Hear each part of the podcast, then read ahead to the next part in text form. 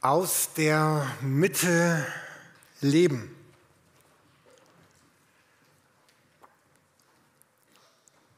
In uns ist diese ganz starke und diese tiefe Sehnsucht verbunden mit Jesus Christus zu leben, eng verbunden mit ihm unterwegs zu sein.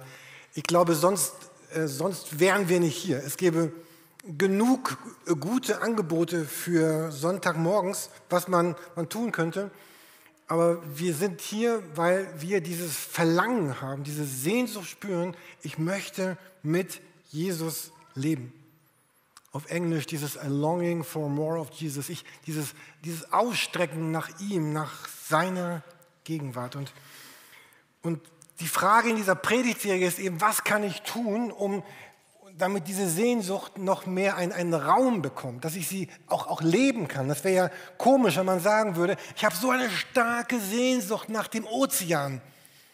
Warst du denn mal am Meer? Nee, noch nie. Oder ich habe so eine starke Sehnsucht nach den Bergen, es verzehrt mich nach den Bergen. Warst du in den Bergen? Ich bin noch nie über Hessen hinausgekommen. Also nichts gegen Hessen, aber ich meine jetzt, also nicht, ich war noch nie in den richtigen Bergen, entweder in Norwegen oder, oder in den Alpen oder so. Oder ich sehne mich nach gesunder Ernährung, aber ich esse nur Toast und Tütensuppe. Ich bin verliebt in einen Partner, aber nee, einen gemeinsamen Abend haben wir nicht. Aber wir sehen uns doch jeden Tag nebenbei beim Frühstück. Also diese Serie, es geht darum, dass man, wenn man jetzt sagt, ich habe diese tiefe Sehnsucht, ich möchte verbunden mit Jesus leben, mit ihm unterwegs sein, ich habe diese Sehnsucht im Alltag, so einen Raum, dieser Sehnsucht einen Raum zu geben, ihr einen einen Ort zu geben, eine Bedeutung zu geben.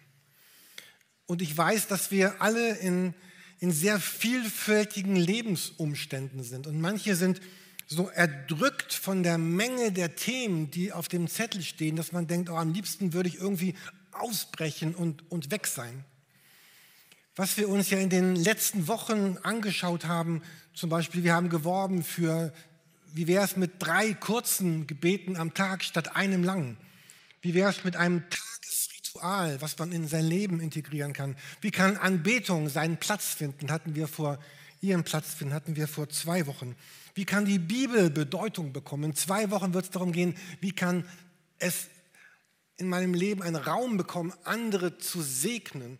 Und ab Mittwoch ist ja die Fastenzeit beginnt. Also zwei Tage noch volles Leben und dann nichts mehr. Ähm, aber vielleicht hast du dir noch gar nichts vorgenommen und vielleicht könntest du ja sagen, ich, statt dieses Jahr mal auf irgendwas Großes zu verzichten, zu sagen, ich, ich versuche meine Woche so einzuteilen, dass ich, ich jeden Tag noch mal zehn Minuten zusätzlich finde. Ich faste von irgendwas anderem, um diese zehn Minuten zu finden, um irgendwas von diesen Ritualen zu versuchen und zu probieren. Bei der letzten Predigt dieser Serie, das ist der, der erste Sonntag im März, da endet diese Serie, Ihr werdet noch mal so ein kleines Heftchen bekommen, also Heft ist übertrieben, so gefaltete DIN A4 Blätter, wo noch mal alles so grob drinsteht, was wir uns angeschaut haben in dieser Zeit, mit der Hoffnung, dass es umgesetzt werden kann, dass wir es leben können. Ich bin in der letzten Woche auf einen, einen Bibeltext gestoßen, auf einen Satz, den, den Jesus sagt in Johannes 5, Vers 19. Da sagt er, Amen, Amen, das sage ich euch. Von sich aus kann der Sohn nichts tun. Er kann nur das tun, was er den Vater tun sieht. Denn was dieser tut, tut in gleicher Weise auch der Sohn. Also wenn Jesus hier jetzt Sohn sagt, dann meint er schon sich selbst ne, als Sohn vom Vater im Himmel. Und wir lesen das in Johannes 5, Vers 19. Da spricht Jesus über sich selbst. Er ist der Sohn und sein Vater ist der, der Vater im Himmel. Und natürlich, also wenn ihr mich bitte jetzt zitiert, dann bitte die ganze Predigt. Und natürlich stimmt das nicht, was da steht. In einer bestimmten Weise stimmt das nicht. Also es, es meint ja nicht, also Jesus, Jesus konnte natürlich ganz viel tun ohne seinen Vater im Himmel. Jesus konnte morgens aufstehen, er konnte seine Freunde treffen, er konnte mit ihnen unterwegs sein, er konnte Pläne machen. Ähm, und wenn das so gemeint wäre, dass Jesus überhaupt nichts tun könnte ohne seinen Vater, falls ihr diese Versuchungsgeschichte von Jesus in der Wüste kennt, dann wäre das ja gar keine Versuchung gewesen, wenn Jesus nicht sehr wohl Dinge hätte tun können ohne seinen Vater. Also Jesus konnte Dinge tun, ohne Gott im Himmel zu fragen, seinen Vater.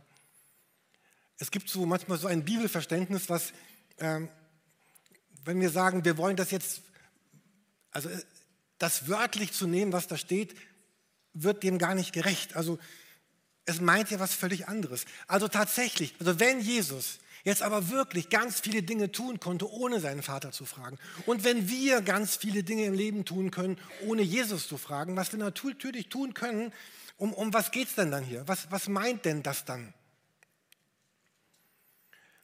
Jesus spricht davon, dass, dass das, worauf es ankommt im Leben, was mich zu, zu der Person macht, die ich werden soll, was mich in meiner Bestimmung mit Gott sein lässt, was mich Verantwortung übernehmen lässt, was mich im Reich Gottes leben lässt, was mich mit Jesus leben lässt oder was Jesus seinen Auftrag ihn erfüllen lässt, oh, es war jetzt Dativ statt Genitiv, sorry, ähm, das, das kann er nicht tun ohne seinen Vater.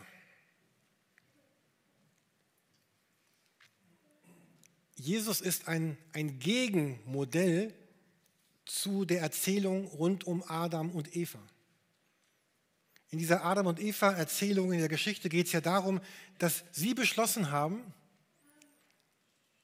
wir kommen eigentlich ganz gut klar ohne diese Verbindung zu Gott dem Vater. Dass sie diese Verbindung ja so ein bisschen aufgelöst haben, vielleicht nicht aufgekündigt, aber aufgelöst und sie gesagt haben, wir werden jetzt mal ein bisschen mehr alleine unterwegs sein. Und Jesus sagt, alleine wird das aber nichts.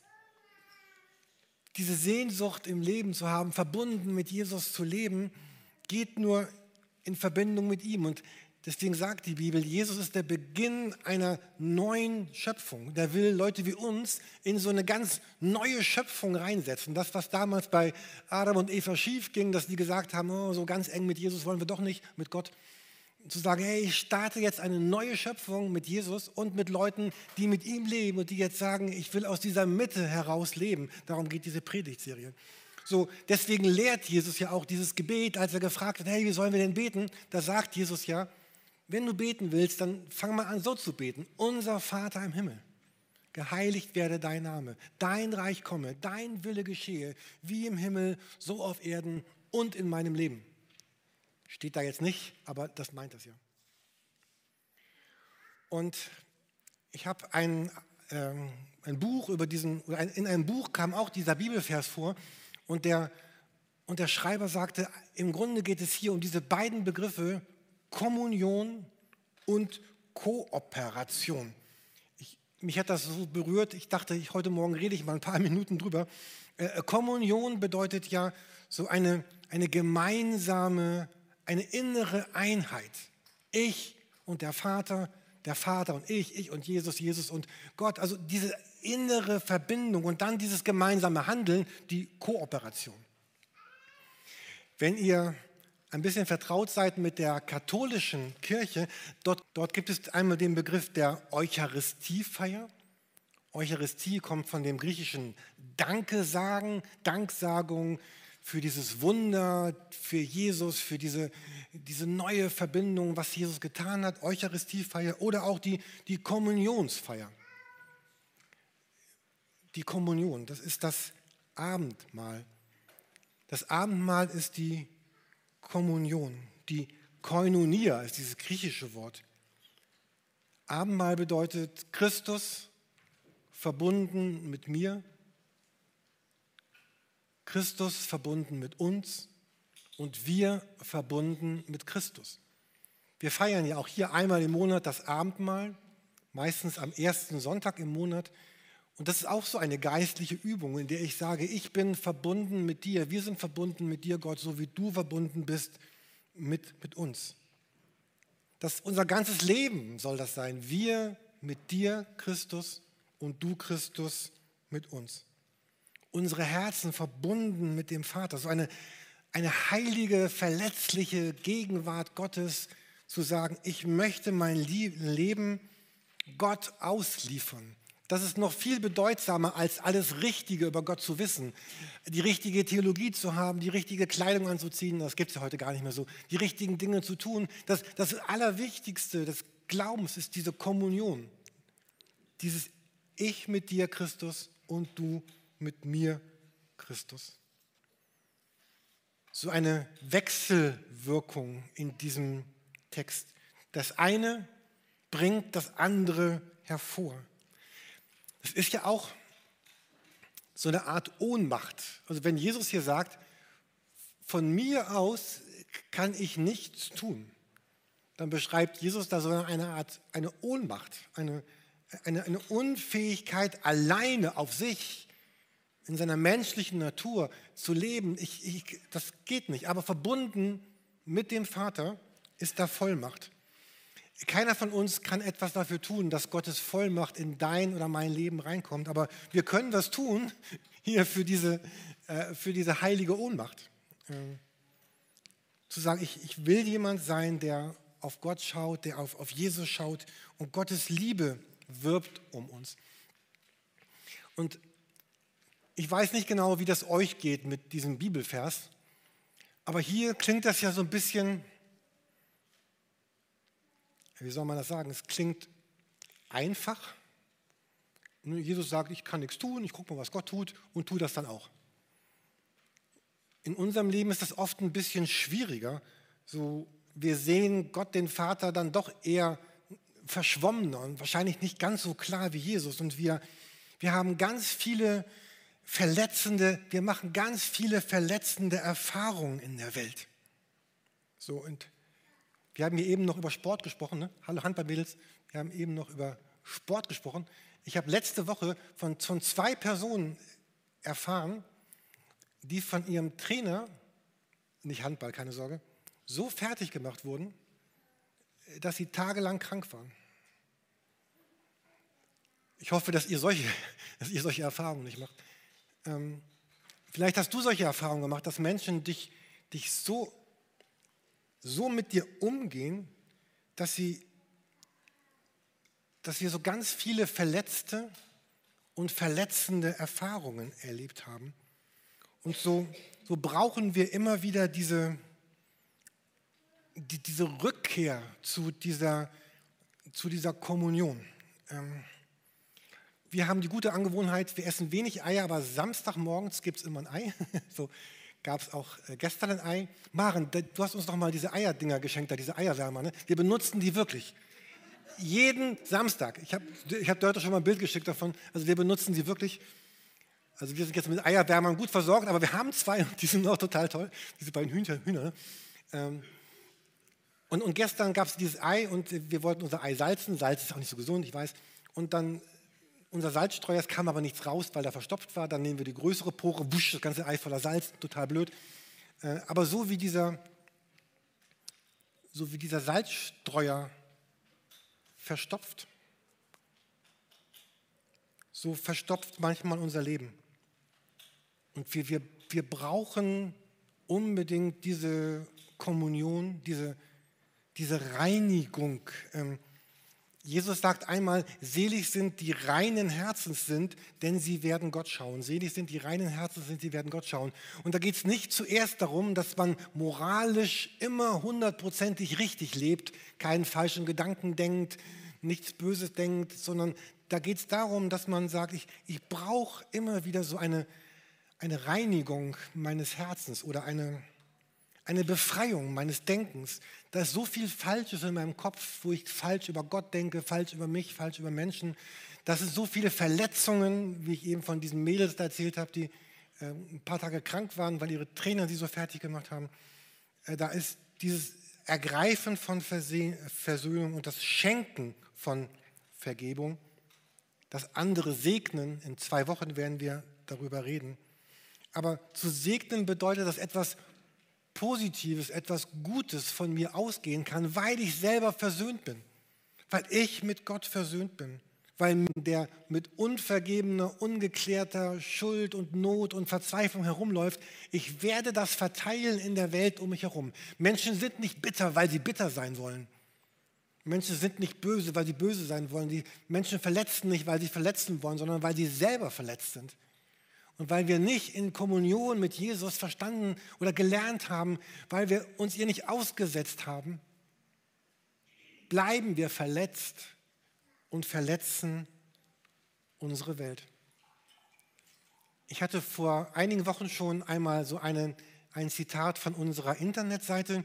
Bitte guckt gerne drauf. Ich finde gerade die Seite, mit, wo wir unsere Werte beschreiben. Also ich finde die Werte richtig toll, die dort stehen. Ich finde die so attraktiv. Ich hatte euch damals diesen Wert gezeigt, äh, Jesus in der Mitte, und würde euch heute gerne diesen Wert zeigen. Ihr findet die alle auf der Website zum, äh, zum Nachlesen. Da haben wir geschrieben, was ist uns wichtig als Kirche? Uns ist wichtig Rückzug. Also das Gegenteil von Sonntagmorgen jetzt, Rückzug. Also zu sagen, da sind Zeiten der Stille, Rückzug aus dem Alltäglichen, Beten und Hören auf Jesus sind besondere Momente, in denen er unsere Herzen formt und prägt. Hier geschieht etwas Unerklärliches das uns in das Bild verändert, das Gott für unser Leben auf seinem Herzen trägt. Und ich finde auch diesen Text einfach wunderschön formuliert. Er, er spricht hier von diesem Unerklärlichen, von diesem von so einem Geheimnis, von einem Mysterium, etwas, was, was geschieht, was wir nicht in der Hand haben, was aber geschieht, indem ich es tue, indem ich mir diese Zeiten der Stille, den Rückzug aus dem Alltag, das Beten und das Hören, indem ich das in, in mein Leben hinein einlade. Glauben bedeutet, ich, ich handle, ich denke, ich lebe, ich fühle aus dieser Kommunion heraus, genauso wie Jesus gesagt hat, ich bin verbunden in Kommunion mit meinem Vater und so kannst du verbunden sein mit mir und wir handeln gemeinsam. So, wir haben gesagt, es soll auch immer so ganz praktische Dinge geben, die man greifen kann. Was kann ich denn jetzt tun, damit ich aus dieser Kommunion heraus handle? Und da gibt es zwei Dinge, zu denen ich uns ganz besonders einladen möchte. Zum Beispiel gibt es einen Zeitgenossen von Luther, der heißt Ignatius. Die beiden, soweit ich weiß, haben die beiden sich aber nie getroffen. Die lebten ungefähr zur gleichen Zeit. Und Ignatius hat was ganz Schönes entwickelt, wie man Gott in der Bibel begegnen kann. Das möchte ich euch gerne vorstellen, und zwar in der Predigt nächste Woche. Gut, ne? Also ich bin nächste Woche wieder dran und äh, möchte auch mit euch, ich finde es schön und vielleicht mögt ihr auch mitschwingen. Über was ich heute gerne noch mit uns reden möchte, ist das Jesus-Gebet der alten Kirche. Es gibt das Jesus-Gebet der alten Kirche. Ihr findet auf euren Plätzen, also auf jedem anderthalben Platz liegt ein Blatt. Manche liegen noch draußen auf dem Schriftenständer. Falls du das gerne on, gerade online guckst, ab morgen ist bei YouTube ein kleiner Link in dem Kasten unter dem Video oder jetzt schon auf unserer Homepage. Wenn du auf die Predigt klickst, ist da ein Button, der heißt PDF zum Nachdenken. Da findest du genau dieses Blatt auch. Das ist das sogenannte Herzensgebet oder Jesusgebet der alten Kirche. Das gibt es in ganz unterschiedlichen Formen, weil es eben schon so alt ist. Und es geht darum, ein Gebet zu beten, dass man nur dieses Gebet zu beten und dieses Gebet immer wieder zu wiederholen um mich in dieses Gebet hinein zu versenken, um in diese, diese Kommunion, diese Gemeinschaft mit, mit, mit Jesus zu kommen. Und ich werbe heute dafür, die Fastenzeit beginnt ja ab Mittwoch. Vielleicht ist ab Mittwoch mal die nächsten Wochen einfach mal fünf Minuten äh, jeden Tag zu versuchen. Ich war einmal im Kloster, da haben wir das jeden Tag vier Stunden gemacht. Und ich habe einen guten Freund, der geht manchmal zehn Tage ins Kloster und die machen den ganzen Tag nur das und ein paar Körperübungen und nichts anderes. Da sagst du vielleicht, oh, es überfordert mich vielleicht ein bisschen, ist ein bisschen viel, kann ich verstehen. Ich möchte euch einladen, es einfach mal zu versuchen, zu sehen, ob es dir gut tut. Und es vielleicht nicht nur einmal zu tun, sondern mal über eine längere Zeit zu gucken, zu versuchen, was es mit deinem Leben macht, ob es dir gut tut. Und dieses Jesusgebet ist, ist sehr einfach. Es heißt, ich nehme mal diese Form, Jesus Christus, erbarme dich meiner.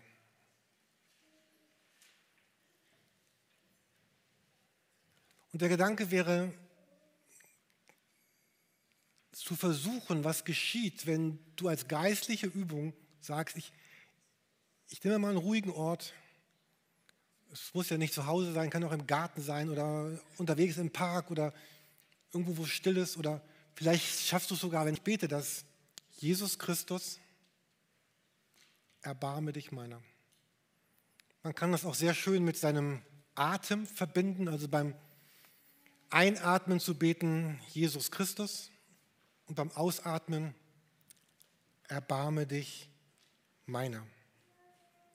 Jesus Christus, erbarme dich meiner. Es gibt es in verschiedenen Versionen, habe ich gesagt. Manche beten auch so, da muss man eben ein bisschen mehr Text unterbringen beim Atmen. Also, ne? Jesus Christus, Sohn des lebendigen Gottes, erbarme dich meiner. Oder vielleicht geht es dir besser, wenn du nur betest, Jesus Christus, Sohn des lebendigen Gottes, erbarme dich meiner. Es gibt keine Regel, wie das richtig ist, wie es richtig gesprochen wird. Es geht aber darum, dass, dass wir unserem Herzen, unseren Herz, unsere Seele, unseren Geist, unseren Verstand, dass wir ein bisschen wegkommen vom Denken. Also ich bin jemand, der total gerne denkt. Ich denke den ganzen Tag und manchmal geht es mir wirklich schlecht von dem vielen Denken. Vielleicht bist du auch so jemand, dass dieses ständige Denken und am schlimmsten ist das Denken über morgen. Das macht mich wirklich fertig. Ich habe mal von jemandem, einer Psychologin gehört, die hat gesagt, Jürgen, wenn du über das Morgen denkst, ist es für den Körper so, als würdest du es heute erleben. Und dann erlebst du das Schwere doppelt, nämlich morgen kommt es sowieso und heute erlebst du es auch, weil du alles schon durchdenkst. Aber auch Spitzensportler machen das, die, die gehen so ihre Strecken durch und, und trainieren die Strecken, indem sie die Strecken durch, und der Körper kann nicht unterscheiden, ob ich das, der Muskelkater schon, aber äh, so mein Kopf kann nicht unterscheiden, ob ich es wirklich erlebe oder nur denke, dass ich es erlebe. Und das soll uns eben helfen, ein bisschen wegzukommen von diesem Kopf. Also manchmal denke ich auch, mein ganzes Christsein ist so viel im Kopf. So, und ich rede mit euch und ich denke, oh ja, unser Christsein ist echt so ein Kopf. Also, bitte, ich rede allgemein. Ja, vielleicht sagst du, es ist gar nicht so in meinem Leben. Aber ich finde, unser, unser Christsein in Hamburg ist ein sehr Kopf, ein verkauftes Christsein. Es ist ja auch gut, dass wir denken. Aber Christsein ist aber auch ein Mysterium, ein, ein Geheimnis, ein, ein Wunder meiner Seele. Deswegen gibt es noch eine, noch eine ganz kurze Version dieses Herzengebetes ähm, zu beten, du in mir und ich in dir. Da geht es um diesen Text in Johannes 17, Vers 12, wo ja Jesus sagt, wie du Vater in mir bist und ich in dir, so sollen auch sie in uns sein. Ja, vielleicht magst du noch beten, ich in dir, wie du in mir, wir in. Es ist, es geht nicht darum, die richtigen Worte richtig auszusprechen, mit dem richtigen Atem zu verbinden. Aber es geht darin, darum, ein bisschen wegzukommen von einem verkopften, denkenden, intellektuellen. Und ich liebe all das, ich liebe das alles. Also, äh, Glauben, Christ, sein Leben wegzukommen und diese Sehnsucht zu spüren, verbunden mit Gott in meinem Alltag unterwegs zu sein, diesen Durst auszudrücken. Ich habe eben ja ein bisschen davon erzählt, unsere Welt ist so voll und deine Welt wird auch so voll sein von Widrigkeiten, von Bedrückungen, von Anfechtungen von Menschen, die dir nicht wohlgesonnen sind und so einen Ort zu haben und eine Zeit zu haben, die voll ist mit jemandem, der dir absolut wohlgesonnen ist. Nämlich Gott dein Vater, Gott deine Mutter, Gott dein Trost, Gott dein Freund, Jesus Christus, dein Begleiter und Herr deines Lebens. Ich habe gestern gedacht, es ist vielleicht ein bisschen so wie wenn unsere Seele oder unser Herz oder unser Inneres so wie so ein großes Schwimmbad wäre oder ein kleines Schwimmbad, so ein Gartenschwimmbad, ein Gartenteich und dass dieser Teich unbedingt gefüllt werden müsste mit, mit Wasser. Und dass Gottes Gegenwart so dieses Wasser ist, der dieses Schwimmbadbecken erfüllt und du springst du rein und du erlebst dieses erfrischende, oh, ich schwimme in dir. Oder ich stelle mir diesen, diesen Kelch vor, der leer ist mein Herz, meine Seele, mein Inneres und Gott, oder voller Schmutz vielleicht, und Gott wäscht den sauber und gießt dann sich selbst in Form dieses, dieses Weines hinein. Oder ein Tisch, der gedeckt ist mit, mit Schönem. Und dass wir erleben, was Paulus einmal sagt, die Liebe Gottes wird ausgegossen in unsere Herzen durch den Heiligen Geist. Und daraus zu leben und es zu spüren und es zu probieren ich möchte euch als Band schon mal bitten, nach, nach vorne zu kommen. Ähm, genau das zu ergreifen. Wir singen gleich dieses Lied von der Ewigkeit, Ewigkeit Gottes zu ergreifen und zu sagen, Gott, ich bin manchmal, manchmal denken wir, manchmal denken wir sehr kritisch über uns. Also vielleicht bist du jemand, der immer sehr toll von sich denkt, dann gilt das gerade nicht für dich. Das nächste gilt nur für die, die so ein bisschen kritisch von sich denken. Ähm, zu sagen, ey, ich bin eine Königstochter, wenn du weiblich bist, oder ich bin ein Königssohn oder Königskind, wenn ich alles bin, oder ich bin ein Königskind und, und ich bin nicht Staub, ich bin nicht Asche, ich bin nicht Schuld, ich bin nicht Sünde, ich bin nicht, sondern ich bin ein Königskind. Ich ende mit zwei Punkten mit einem Zitat und einer Frage. Zuerst das Zitat. Jemand hat gesagt, es wäre doch arrogant, nicht sein zu wollen, was Gott dich sein lässt. In wahrer Demut wirst du erkennen, dass du heilig bist. Ganz und gar in der Zuneigung Gottes. Darum neige dein Herz und wenn es schwach wird, dein Herz, oder du dies in den Enttäuschungen und Widrigkeiten der Welt vergisst, dann geh zurück ins Gebet. Du kannst in dieser Welt nur bestehen, wenn das Gebet der Anker deines Daseins ist. Darin übe dich. Das Gebet, und er spricht über dieses Gebet hier, das Gebet ist die Hauptschlagader des Lebens. Das liebende Beten und das liebende Leben sind das Lernprogramm Gottes das uns auf den Weg von Jesus führt. Und so würde ich euch gerne auch heute wieder zu dem einladen, festzumachen, was ist dein, dein nächster Schritt? Diese Predigt ist völlig vergeblich und völlig sinnlos, wenn, wenn nicht einige von uns sagen, ich will das jetzt mal versuchen umzusetzen. Ich will das in mein Leben einladen, dann, sonst bräuchten wir diese Predigten alle gar nicht. Also vielleicht, und jeder von euch darf ja selber entscheiden, das ist auch gut so, aber vielleicht könnte dein nächster Schritt sein, dass du sagst, ich möchte einmal dieses, dieses Herzensgebet versuchen. Die nächsten Wochen immer wieder mal morgens im Park, eine Zeit am Abend, vielleicht mit jemandem zusammen. Die Kommunion, die Gemeinschaft mit Gott ist das Wesentliche des Glaubens. Und wir brauchen nichts von uns zu fordern, was wir nicht vorher von Gott empfangen hätten. Ich möchte mit uns beten.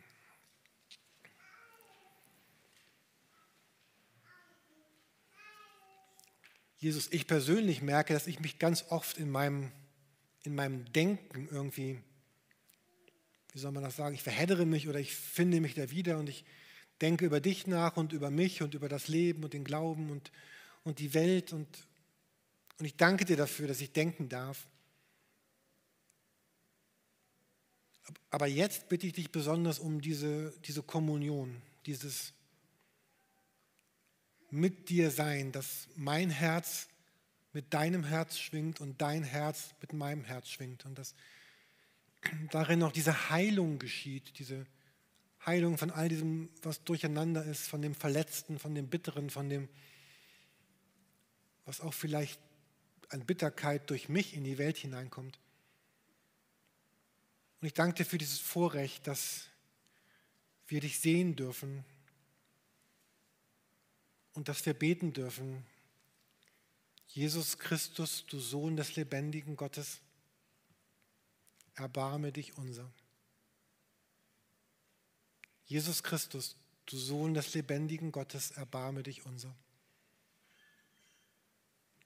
Und vielleicht hast du dieses Gebet ja noch niemals in deinem Leben gebetet, dann könnte es jetzt das erste Mal sein, dass du sagst, Jesus Christus, Sohn des lebendigen Gottes, erbarme dich über mein Leben. Ich lade dich in mein Leben ein und ich möchte von nun an oder neu als deine Tochter, als dein Sohn, als dein Kind mit dir leben. Hier ist mein Leben, nimm mein Leben in deine Hand, denn du bist es wert. Für heute, für morgen und für alle Ewigkeit. Amen.